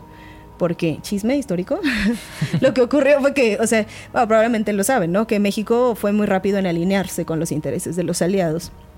Y la recompensa era mucho know-how, ¿no? O sea, gente que venía de Hollywood a dar talleres, gente que venía, o sea, no solamente capital, pero realmente así como la habilidad, ¿no? Y pues el cine de oro mexicano, que pues Igual, muy cuestionable cuál es el paréntesis, porque depende a quién le preguntes. Eh, pero bueno, ¿no? O sea, pensando en este, en este ciclo que es post Segunda Guerra Mundial, que empiezan a haber así un chorro de producciones que afianzan el sentido de lo nacional. Pero en ese periodo no hay tanto cine de terror. De hecho, hay una que otra cosilla de lo que yo sepa. Siéntese con la libertad de corregirme. Eh, pero, o sea, una que otra cosa que interviene ahí en la fantasía, en el humor, pero rara vez. Pero sientes que es como ese periodo como bajo para la producción de cine, ¿no? Pues, o sea, es como súper, es un periodo muy, eh, muy activo, pero en el drama, casi, casi puras producciones de drama. Eh, pero también, o sea, platicaba con una colega hace poco, porque está haciendo un trabajo bien importante sobre la mujer mala, se llama Ana Almeida Cohen. Y, Ana pone una cosa interesantísima de cómo la prensa del momento, porque ella está eh, estudiando, si no mal recuerdo, de los 40, eh, cómo la prensa del momento le daba como forma a las mujeres malas. Y eso se traducía a películas, ¿no? Aventureras, eh, este tipo de películas, ¿no? Todas las de Indio Fernández. Pero pues, son, son películas de ese proceso y platicamos de eso y le digo, es que no manches, o sea, hay pocas películas de cine de terror, pero hay tantas de mujeres malas que me hace pensar, o sea, para mí yo hago el puente, ¿no? O sea, tengo una plática sobre las brujas donde hablo sobre eh, las brujas góticas mexicanas desde, el 30, desde los 30 hasta los 80. Qué chingón. Que está en YouTube, por cierto. Está en YouTube. está en YouTube. Eh, ¿Cómo, la encontramos? Eh, Valeria, ah, Valeria da cátedra sobre brujas. ya bien largo, ¿no? tengo una amiga que se llama Sam Hurst. Es, ella es em, una, una, persona chingoncísima que puso un recurso que es Open Access, que se llama Romancing the Gothic, y ahí pueden encontrar un chorro. Y de hecho, Abraham dio una sobre las momias, que está increíble. Sobre las momias del cine mexicano. Eh, y nada, o sea, en este proceso me doy cuenta de que en los 40 existen pocas películas que son explícitamente con temas super, sobrenaturales pero existen un chorro donde, donde existe la mujer mala, ¿no? O sea, de alguna manera es como, como esta presencia mística que incluso cuando ves las películas les escuchas referirse a esta mujer como, ah, es una bruja, es una maldita. Y entonces... Sí, como con una carga muy negativa y muy... Podríamos decir hasta machista, ¿no? Sí, ah, claro, por supuesto. O sea, no sé si, no sé si has visto esta película Doña Bárbara, que es la, La película que le dio el nombre de la doña a la doña. Primo, ¿no? Recuerdo el primer libro. Ya, el de. la- ajá. Ajá. porque es una adaptación, ¿no? De este. Exactamente. Ay, de Augusto Roa Basto- No, estoy, me estoy confundiendo con la Coca Sarli. Se Este, me olvidó el nombre, pero fue de esas Mm. cosas. O sea, Doña Bárbara sí era como ese casi casi libro que tenías que leer en la Ay, secundaria. yo nunca lo leí. ¿Tenías? Ah, Yo nunca lo leí. Bueno. La tarea. Pero este. Nunca me pareció como esas cosas que dijera, ah, o sea, creo que a la época leí 1984 y sí me enganché con ese pedo, ¿no? O sea, Claro, pues es a otra onda totalmente, ¿no? Totalmente en, en, en brand con, con el terror y la distopia. ¿no? Pero Doña Bárbara es como un ejemplo bien interesante porque, eh, o sea, es una película de los 40 y tienes a la doña, le pasa una cosa horrible porque, pues si no, una cosa que luego encuentro como omitida en esta reflexión, de, ah, sí, Doña Bárbara, que era como la mujer endurecida, pero lo que le ocurre al principio es que la violan, o sea, en realidad todo lo que le ocurre, toda la manera en que se configura como esta presencia que es como más cercana a los hombres, ¿no? Que es, que es un- una persona así súper fuerte y tal, ¿no? No con, digo, con muchas complejidades ahí en la discusión. Pero a lo que voy es que si ves esta manera recurrente de... Se refieren a ella a, la- a lo largo de la película, es un buen ejemplo, porque no es que es bruja y dicen que hacen estas, que hace estas cosas en su hacienda, tal. Trata de la chingada a todo mundo. O sea, a, eh, este, ¿cómo se llama? Este Soler, se me fue, Andrés Soler, a don Andrés Soler, que le da una vapuleada espantosa cuando van así, madre, es un- una piltrafa de hombre, ¿no? Entonces estas actitudes que de alguna manera eran como esta mujer que existía al margen, ¿no? Y, y que era una mujer mala y que pues, tenía que ver algo sobrenatural porque no estaba conformándose a ciertas expectativas, ¿no? También, convengamos que eran problemáticos, o sea, era problemático en su propio sentido, eran representaciones también muy clasistas, tendríamos que ahí abrir, ¿no? abrir el tema, ¿no? Pero pensando en que siempre existió esa constante, para mí era como esta guía de también, o sea, esta, esta cuestión de la, de la mujer vilificada tal, pues seguía existiendo, ¿no? Y algo similar pasa en Argentina, o sea, me voy a extender muchísimo si me voy por ahí, pero en los 50, 60, 70, que empiezan a pasar estos procesos donde igual la- las industrias están colapsándose, eh, existe como muchísima corrupción en los órganos que, que, mm, regulan o que producen. Entonces como que todas estas especificidades y todas estas cosas jamás se, sa- jamás se sueltan de, Claro. la, de, de la representación del género, jamás se sueltan de la- del deber ser, ¿no? Y el cine de terror es un, o sea, es un, un sitio donde podemos ver esas cosas de manera tan alegórica, a lo mejor no evidente, pero sí alegórica y, y pues interesante, ¿no? Ok. También tenía como la duda cuando, cuando te adentras en, en- en el tema, ¿cómo, digo, o sea, supongo que algunas cosas de México eran más fáciles de conseguir que otras, pero ¿cómo le entras a conseguir el material de Argentina, de Brasil? Porque supongo que no, hay cosas en internet y hay cosas en bibliotecas y así, pero supongo que eso fue como la parte más difícil, como, como conseguir o tener acceso a estos materiales para investigarlos, Ajá. verlos, etcétera. O sea, es difícil, te haces de tus mañas también, Eh, te haces de tus mañas y te haces compa de, sabes, de las personas de las bibliotecas, ¿no? Claro, claro, Eh, claro. Y de los archivos. Muchas veces pasa, sobre todo cuando son trabajos contemporáneos, que y creo que es, es, buena, es una manera bonita de regresar a esta cuestión de la familia del terror. Una gran parte de los recursos, cuando han sido películas que no puedo encontrar, que son contemporáneas, me he acercado a las mismas personas que las hacen y son de un corazón tan enorme. O sea, también los académicos que tienen esta onda de, oye, qué chido, claro, te paso mi material si está en un libro que no puedes encontrar. Claro.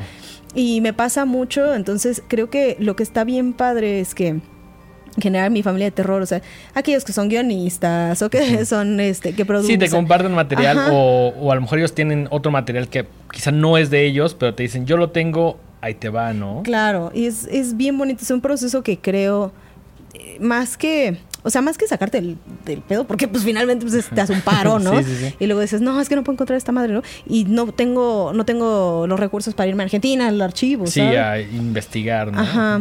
Entonces a mí me pasa que mucho, y casi todas han sido, han sido morras, ¿no? O sea, personas que son muy cercanas, que son mis amigas, y que de alguna manera nos vamos como ayudando ahí y mandando y peloteando. Y cuando no encuentro algo, o sea, como decía, aquí lo encontré, ¿no? Y nos vamos mandando cosillas. Entonces, los recursos, pues sí, o sea, como tienes un recurso limitado, a lo mejor para irte a archivos o tal, pero una gran parte ha sido de compas. Abraham ha sido una parte fundamental para eso. No, es- no, no me imagino la cantidad de cosas que Abraham tiene. O sea, no, está cabrón. o sea, me, me encantaría neta ir a su casa y decirle, güey, dame el tour, o sea. No, no, Abraham es increíble. Estábamos el otro día platicando. ¿Lo viste no- hace poquito? Fue echar un taco, si no me equivoco. Ajá, sí. Ay, qué chismoso. Ah, no, No, no, te sigo en Instagram, no, no es como que... Es bromita. No, sí, nos vimos hace poco porque eh, Abraham, Paulina y yo eh, fuimos a echar el taco. Y, y no, o sea, yo creo que, te, te repito, gente como Abraham, como Paulina, como Michelle, como DJ. O sea, que está en mi círculo inmediato, que me siento profundamente afortunada de saber que en un momento determinado, si hay algo que no solamente lo práctico, sea, que ah, no encuentro tal cosa, sino eh, Sam también que puso que puso eh, arriba esta cosa de Romancing the Gothic, son personas que son valiosísimas, no solamente para el ámbito, pero que, que de alguna manera, obviamente mi mentora también está brutal, Anna Backman Rogers, eh, que de alguna manera te das cuenta de que la academia también puede venir de un lugar de, ¿sabes? Eh, mm, que la academia también se puede hacer de un, de un lugar donde hay como, ay, yo, yo iba a pochar bien gacho, kindness. O sea, Dale, dale. Es, es una cosa así como De amabilidad. de cuidado, ¿no? O sea, porque va más allá de la, del ser buena onda, sino de un cuidado que sí dices, me importa lo que tú estás haciendo y te- yo puedo abonar y te puedo ayudar, ¿no? Eh, ¿Sabes? Porque eso para mí es un apoyo mucho más cabrón, ¿no? Claro. y hace las cosas menos pesadas. Entonces, cada vez que puedo ver igual a mis compas cuando vengo aquí, cuando- o sea, como que es bien bonito porque sé que mi carrera pues no es sola, pues, ¿no? O sea, si bien haces una gran parte. Sí, sola. pero hay, o sea, nadie se hace solo, ¿no? No. O sea, tienes por ahí tu red de apoyo, tienes amigos, tienes conocidos, tienes muchas personas que cuando pides una mano son los primeros en dártela, ¿no? eso, eso está increíble. Y sí creo que sucede mucho en la comunidad del, eh, de- de- del cine, específicamente de género. Y quería preguntarte, porque ya se nos está acabando un poquito el Ajá. tiempo. ¿Qué estoy ma- haciendo? Mike siempre me dice, güey, los programas tienen que durar una hora. Y yo digo, entonces cuando Mike no está, nos extendemos un poquito más. Pero hay dos cosas que me gustaría que nos platicaras un poquito. Ajá. La primera es Mexican... mm, eh, Ah, Mexican Macabro. eh, Ajá, exactamente. Que por ahí, eh, mm, si no me equivoco, trabajaste con La Maldición de la Llorona del 63 de Rafael Baleón. Exacto. Cuéntanos un poquito sobre Mexican Macabre. Ah, pues es una caja increíble. Tuve la gigantesca fortuna de que mi, mi compañera, mi amiga, Nora Meheni, que trabaja en, eh, trabaja en Indicator y Powerhouse, que son esta, es esta mm, firma que hace estas cosas, me invitó y precisamente también tuve el- la enorme fortuna de colaborar con Abraham en esa. Hizo una caja de cuatro cintas, eh, eh, como fundamentales. Ajá, sí, es. ¿Restauradas? Exacto, restauradas con un chorro de contenido interesantísimo que curaron entre Abraham y Nora, eh, que tiene que ver con también las figuras que intervinieron, la relevancia cultural que tuvo, tal. Está, a ver si no, si no mal recuerdo, es de, de The Black Pit of Dr. M, la, mayor, la, la maldición de la llorona, El Barón del Terror, de Brainiac y... Ay, se me fue la otra. No sé si Misterios del Ultratumba, ya no me acuerdo. Perdón. Eh, pero bueno. Para ahí les ponemos la, la cajita. Ajá, exacto. Ahí se mira todo. Y es, o sea, yo hice el audio comentario de La Maldición de la Llorona, que es pues mi consentida. Es una- Es, es tu primer audio comentario. No, porque ¿No? hice uno antes. Hice... ¿El de Mexican Gothic? No. Eh, no, el de Tabuada, porque un poquito, bueno, es que se produjo antes, pero salió más o menos al mismo tiempo. Una caja que hizo Vinegar Syndrome sobre, o sea, Carlos Enrique Tabuada, tres películas, Veneno para las Hadas, más Negro que la Noche y Rapiña. Que yo estaba sorprendida porque pensé que hasta el viento tiene miedo, iba a ser pero no. ¿Pero te dejaron escoger o cómo funcionó? No, ahí sí, realmente te digo, a mí, compas de compas, ¿no? O sea, una, una amiga mía que es también una chingoncísima, Amanda Reyes, eh, ella trabaja con eh, cine de terror, pero para televisión en Estados. Unidos. Y nos conocimos en una conferencia, me dijo, oye, es que están haciendo cosas bien chidas en Vinegar Syndrome, que no sé qué. Me contactó y me preguntaron, oye, ¿qué onda? Entonces yo tenía afortunadamente el tiempo y, y muchísimas ganas de hacer algo sobre Tawada. Entonces me dijeron, oye, pues vas, te avientas el comentario de todas y dije, ah, sí, a huevo. O ¿Hice sea, el comentario de todas? pero es cortito, Wow. es cortito porque son videoensayos, o sea, está más corto. No, digo, no, no he visto el material, o sea, lo he visto como, ya sabes, imágenes como tú Ujú. me has compartido, sé más o menos cómo viene, pero no he tenido la oportunidad de consumirlo, de ponerle play. Yo estoy familiarizado, familiarizado con los comentarios como, no sé, comentario del director. Y Ah, le ponen play a la película y hablan encima. Esto es muy diferente. Sí, eso es diferente. Esos son cuatro videoensayos que están aparte en un book bien bonito, o sea, en una caja bien chingona eh, de Vinegar Syndrome. Y ahí fue como para hacer, a partir, fue la base para videoensayos. Pero La Maldición de la Llorona que hice para Powerhouse es como ya, o sea, yo puntualmente hablando, o sea, sí, mi melodiosa voz, hablando durante toda la duración de la película, eh, pues hablando del análisis académico, pero también de la producción y tal. Ok. Ujú. Y está muy chida. La verdad es que yo estaba muy contenta porque tengo un, un lugar muy especial en mi corazón para La Maldición de la Llorona. Una- un lugar muy especial en mi corazón para Rita Macedo, que es la persona que protagoniza la película. Entonces, pues, yo estaba muy feliz de que me hubieran no invitado. mames, qué chingón, qué chingón. Qué, qué- qué loco que tengas la parte académica. Digo, esto también es académico, pero que digas así como de, hay un libro y hay un Blu-ray y hay como, Sí, digamos que vienes en, en muchos formatos. Exacto, es como el multiverso de La Morena de Fuego, ¿no? Exactamente, hay un Twitter, hay un horrorama, hay un chingo de cosas, entonces me parece increíble. Creo, creo que compartimos un poquito como ese espíritu, ¿no? De Mm. alguien dice, bueno, dengue, hay radio, hay entrevistas en Hay DNA. Magazine, hay mosquitos, hay música, hay, ya sabes, entonces Ajá. Siento que Está somos chido. personas como muy inquietas que siempre queremos hacer cosas diferentes, ¿no? Sí, está muy chido. La buenísimo, verdad, sí. buenísimo. Eh, cuéntame un poquito eh, ¿qué, qué es lo que sigue, en qué estás trabajando, de las cosas que puedes platicar, porque sé que hay muchas embargadas. que todavía obviamente tienen un embargo y no puedes comentar tanto. Pensando que este capítulo va a salir, eh, yo creo que a mediados de junio más o menos. Pues bueno, ahorita estoy haciendo un chorro de cosas, como lo dicho, nada más me falta vender Mondi todos los domingos. Eh, y bueno, antes de todo esto también había hecho otra colaboración, hice otras dos, que igual, bueno, yo, yo ya nada más en comercial, miren si lo quieren comprar. No, sí, sí. Este, Está- yo estoy fascinado de que vengas y digas todo lo que has hecho, porque Eh, todo creo que está muy chingón. Fíjate que antes, gracias. Eh, antes de esto, hice un ensayo para la restauración de la Llorona del 33, porque eso estuvo muy chingón, que realmente la restauraron. Hicieron eh, Viviana García Besné, que es quien está al frente de Permanencia Voluntaria, este archivo que existe en Tepoztlán.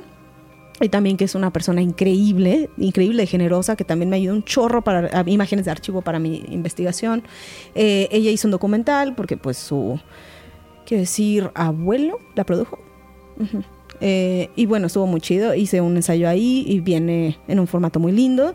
Eh, también hice un ensayo con, o sea, como una mesa redonda de esta película Take Back the Night, que era una indie de, ay, se me fue, Gia Elliott. Eh, salió con Arrow. Y tuve la gigantesca fortuna de hacer una mesa redonda con Ana, eh, con este, perdón, con Alexandra Heller Nicholas, que ella es, híjole, es una autoridad y yo soy bien fan. Eh, hemos tenido la oportunidad de participar en ciertas cosas y cuando se me acercó dije, sí, por supuesto que sí, ¿no? Alexandra Yo, es yo- yo creo que, yo creo que tu trabajo te ha acercado a figuras que, que admiras, ¿no? De alguna manera. Muchísimo. A mí me ha pasado con Horrorama. o sea, Es que está cañón, ¿no? O sea, como que tú, pues, realmente uno se siente, sobre todo en el trabajo académico, ¿no? Que es como una gota en el mar, ¿no? O sea, Vemos tantas personas que escribimos de tantas cosas. Pero esa vez que Alexandra se me acercó, dije, es que no manches. O sea, yo a ella la admiro un chingo. Eh, tiene un montón de libros, es una persona muy productiva, que hace mucho fisicomedia, que hace muchas de estas cosas. Y lo hicimos con Ana Bogutskaya, que también es una, una crítica bien chingona. Eh, hicimos como esta, este debate sobre el feminismo y, y la cultura de la cultura de la violación y tal. Y salieron estos dos, después el de Taboada, el de, me- el de Alameda. Y ahí viene otra cosa que todavía, que todavía no puedo anunciar, pero que me emociona muchísimo, dale, muchísimo, eh, que igual es Fisicomiria. Yo estoy feliz de hacer tantas cosas que tienen que ver con Fisicomiria. Y aparte está padre porque lo tienes como tangible. somos, somos fans de, De poder palpar las cosas, ¿no? Claro. Otra cosa que se viene, que ya habíamos platicado, que creo que sería muy interesante también poner ahí. eh, yo estoy en el board, bueno, soy parte del equipo editorial de My Feminism and Visual Culture. Se llama myfeminism.com. eh, y es igual, o sea, open access, tal. Pero se viene algo bien, bien chido, que al final del año vamos a sacar un dossier completo con videoensayos para documentar. Esta es una iniciativa de Alison Pierce, que es una colega mía de la Universidad de Leeds, que tiene un proyecto poca madre que se llama Feminist Horror Film. Y todo esto está auspiciado por, bueno, o sea, como su fellowship académica y tal en Leeds, pero lo que ella quiere, o sea, lo que ella hizo fue una labor de verdad titánica, increíble. Nos reunió a unos 27 colaboradores, 28 contándola a ella, para escribir como una especie de historia del cine de terror a partir de sus mujeres. Entonces, gente que está Ok. eh, desde el diseño de vestuario, productores, guionistas, maquillistas, eh, de todo, ¿no? Y entonces van a salir varios videoensayos. Fue como parte de un mentoreo que duró más o menos un año. Sí, fue un proceso intenso, pero súper bonito porque aprendí un montón. Yo hice uno sobre el trabajo de Michelle, entonces creo que es bueno mencionarlo acá. Eh, sobre el. Michelle Garza. Garza Cervera. Ajá. Exactamente. Entonces, Mitch también, una parte súper generosa de mi carrera, a quien yo le tengo mucho respeto, admiración y mucho cariño. Entonces, pues, como que fuimos haciendo este proceso, ya sabe lo que estoy haciendo, y trabajar sobre sus influencias estéticas y qué es lo que para mí es tan radical en su manera de hacer cine. Ok. Eh, y todos estos, bueno, o sea, eh, la verdad va a ser una gozadera porque está bien chido. O sea, de verdad hay, hay contribuidores de todo el mundo. O sea, tenemos como gente de América Latina, gente de África, de Asia, Estados Unidos. Está poca madre ver la perspectiva global, ¿no? O sea, estar bien chido y es como un poco reescribir y tratar de quitar esta onda de que, ah, bueno, el cine de terror, que igual está medio, no sé, igual está medio retro pensar en este, como... Eh, sí, es- como, como un género por debajo, ¿no? Que generalmente se le, se, le, se le atribuye como de, ah, esto no es... Sí, un género menor, ¿no? Ajá. No solo eso, pero también como un poco eh, poner como muy en evidencia que no, no es que sea un género de vatos, ¿no? Eh, aunque obviamente existen Eso- esas críticas, ¿no? Eso me parece importantísimo y yo, yo era de estas personas, tengo que aceptarlo con una completa ignorancia, que sí sentía, o durante mucho tiempo en mi vida sentí que el cine de género, el cine de terror, sí era más consumido y hecho por vatos y todo, pero por suerte me topé con, con pared y dije, ay cabrón, y lo pienso. O sea, por ejemplo, eh, estás tú en esta temporada, en la cuarta tuvimos a Gigi, también tuvimos a Michelle, o sea, son mujeres creadoras, investigadoras, que digo, ay cabrón, qué, qué chingón, ¿no? Que, que las mujeres Sí. estén, pues ahora sí que haciendo cosas alrededor del mundo, que, que no sea el estereotipo de esto es un deporte de vatos, ¿no? Claro, y lo chido es que, o sea, que siempre hemos estado, siempre hemos estado. O sea, y también en la historia del cine en general, ¿no? O sea, uno piensa como, estas personas que hicieron como lo primero, Alice simple- Guy.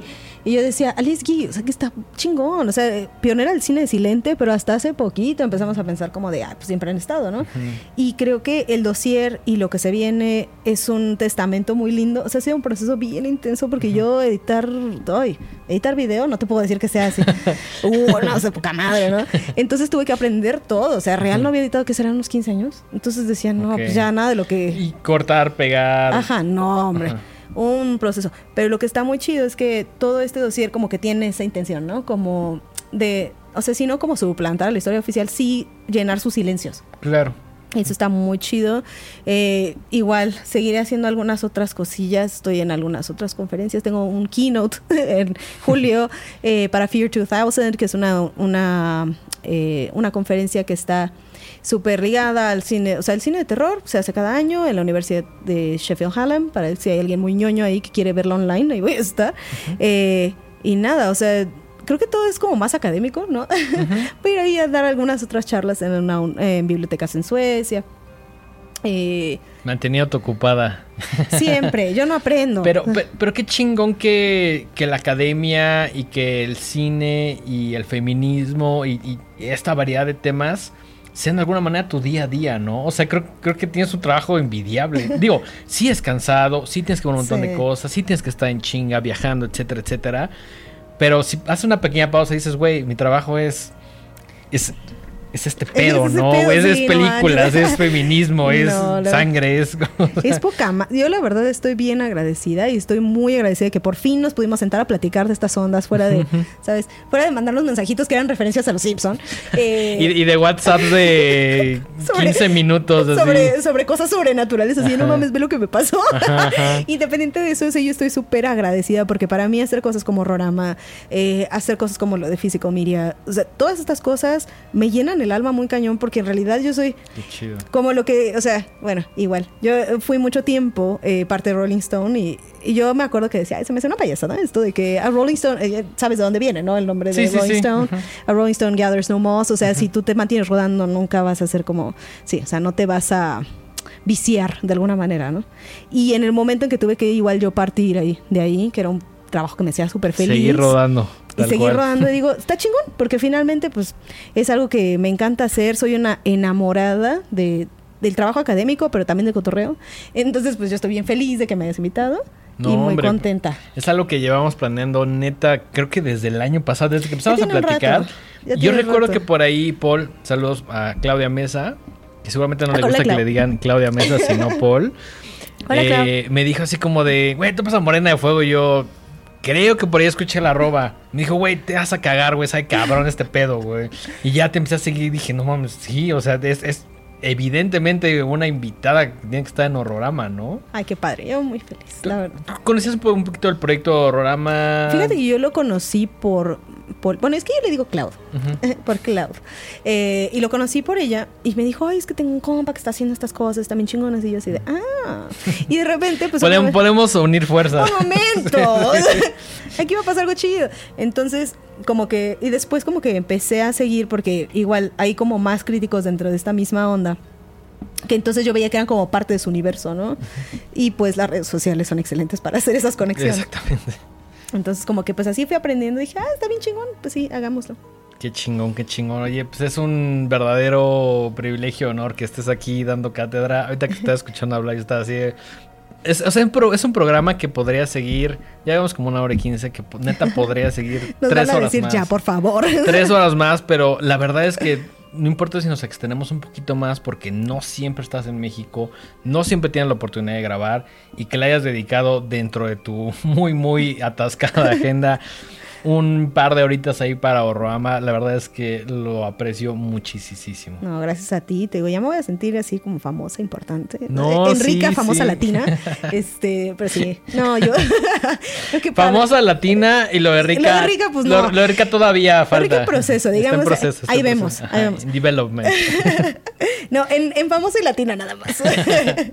Pero no, de verdad, gracias. Y pues, qué, qué mal que no haya podido ver aquí a Mike y saludarle. pero- Sí, no, la verdad es que también tenía ganas de venir, pero pues estaba un poco un ocupado ahí con ahí. otras cosas. Pero Ajá. lo que siempre le digo al Mike, el show tiene que seguir, güey. Pues sí. Ya sea que haga la entrevista yo, que la hagas tú, bla, bla, bla. Siempre que no haya tenemos- nadie, que yo no soy una persona que habla. Ajá, que haya una. Sí, o sea, si te hubiera dicho, aquí está tu micrófono, di todo lo que tengas que decir. No, no. No, la idea es siempre hacer el programa juntos, pero bueno, no siempre se puede, pero en aras de no dejar a la audiencia sin eh, su dosis semanal de horrorama, pues intentamos grabar programa. Eh, Valeria, muchísimas gracias por venir. Por favor, avíntate de nuevo el comercial. ¿Dónde te encuentra la gente? Gracias a toma, ti. Toma estos momentos para promocionar todo lo que tú quieras. Ok, bueno. Primero, todo lo que se está haciendo con myfeminism.com, que es My Feminism and Visual Culture, que es todo lo que se viene, el dossier de cine de terror, un proyecto en el que creemos un chingo y que la verdad, pues yo súper honrada de estar ahorita uniendo fuerzas con Alison Pierce. Eh, también, si lo que les interesa es saber sobre cine de terror y mujeres, está el volumen de Women Make Horror, que yo escribí sobre Gigi, salió hace un par de años, pero sigue siendo como, está mal que yo lo diga, pero es fundamental para el área. Eh, también acabo de publicar algo hace poquito sobre la leyenda de la Llorona de Blumhouse, que fue una crítica, no apología. nomás. O sea, fue una crítica así, pues fuerte desde donde yo vengo, eh, que acaba de salir con la Universidad de Gales. Se llama Folk Horror New Global Pathways. Eh, tengo otra pieza que va a salir con Oxford muy, muy pronto, pero pues todavía no tengo fecha, entonces probablemente pues que es sobre cine brasileño. Eh, tengo algunos artículos open access también. Eh, uno de ellos es en Monstrum, que es un- me encanta el nombre, que es un journal canadiense. Ahí lo encuentran, es open access. Tengo un chorro de cosas online, en realidad. Todas mis charlas están en YouTube, una gran parte de ellas, en Romancing ¿Tienes the Gothic. como algún tu- algún canal o, no. o si tal cual buscamos Valeria Villegas ahí Soy muy floja. apareces? Soy muy floja. Mira, o sea, yo y también mis redes porque pues por lo general están como súper cerradas, ¿no? Pero pues en todos los lados donde me encuentran siempre soy o Valeria Villegas Lindval o Morena de Fuego. Fabuloso handle, fabuloso handle. Entonces, pues nada, ¿no? Eh, pero pues todo este trabajo, también una gran parte de lo que hago, mi idea es que todo sea open access, no siento que el conocimiento tenga que ser para los pocos que lo pueden pagar. Me parece un absurdo y me parece totalmente antidemocrático. Entonces, pues yo ya sí tomando decisiones que a lo mejor me van a afectar, de por- no me importa. No, pues tengo- es tu opinión. Yo también creo que toda la claro. cultura debería ser abierta. No, o sea, digo, finalmente, porque a lo mejor en lo académico, si quieres que sea redituable, pues tienes que estar como atrás de un paywall, sí. Pero, pues, mira, sí, lo único que me queda son mis principios. Entonces, en realidad, eso es lo único que tengo así real chingón. Y si no te gustan, tengo otros. tengo- eh, eso sí, ahí sí no, no estoy de acuerdo con Groucho, ¿no? Pero, pero digo, o sea, yo por eso como que hago un chingo de cosas open access y encuentran mis artículos en Grim Magazine, en Scream Queens, que también les hice algunas cosas hace algunos años. eh, y nada, o sea, yo ya estoy bien, bien, bien emocionada de que salga este video ensayo de Michelle, del trabajo de Michelle. Porque Me lo, me lo vienes vendiendo desde Sí, que después Big de West decir esta era en, en- chingadera. en- No, no. O sea, real. Incluso cuando te dije, me das tu opinión negociar, me dijiste, ni madres, espérate. Digo, muy legal, muy legal, muy legal. Tengo dos piezas ahí que, que les debo a ciertas personas que son sobre huesera, eh, pero este otro es sobre el, o sea, sobre el trabajo previo a eso, ¿no? Eh, y sobre la estética de Michelle. Entonces, pues es lo que se viene, nada, ¿no? Y espero de verdad que en algún momento este bebé se convierta en un libro con editorial diferente, porque le quiero meter cosas nuevas, porque quiero que sea una versión diferente. Pero, pues hay yo, yo, yo estoy en todas partes, es bien fácil encontrarme. Buenísimo, buenísimo. Oye, eh, sé que es muy temprano para hacerte esta pregunta, pero ¿regresarás a México próximamente? Ay, eso espero, la verdad. Ya, invítenme algo, o sea, invítenme algo. Yo feliz y ya me busco el pretexto. Este, la verdad es que no sé, pero sí me gustaría como ya hacer más trabajo puntual aquí, porque pues obviamente es mi casa y pues ojalá, ojalá que pronto. Mi México, mi gente. Exacto. ¿Te acuerdas de ese comercial horrendo que creo que era la música de Luis Miguel, no? Eh, este es, mi, país, y este es mi gente. Qué cosa tan horrible, Dios mío. Cada, vez que veo a, a, un compatriota haciendo algo que no debería, pienso eso. A veces yo soy ese compatriota también. más de una vez he sido esa persona. Definitivamente, pero siempre viene esa canción de este es mi país, esta es mi gente. Pero bueno, no, no todo es burlón, ¿no? También te veo a ti digo, este es mi país, esta es mi gente, representando en el viejo continente y rompiéndola bien, bien duro. Ay, qué chingón. No, pues gracias, de, de verdad. Gracias por la invitación. Y pues nada, cuando quieran platicar sobre cine de terror Argentina, México, Brasil, eh, cualquier coterreo, yo, yo feliz. Buenísimo, buenísimo. Oye, pues muchísimas gracias. Es momento de cerrar este capítulo de la quinta temporada. A mí me encuentran en todos lados como arroba el dengue, ahí en Twitter, eh, Instagram y también TikTok. Y las redes de este programa, arroba los horrorama. Recuerden que tenemos por ahí merch, tenemos un montón de cosas. Mike ya seguramente el próximo capítulo estará de vuelta. Así que nos vemos en el siguiente capítulo de Horrorama. Gracias.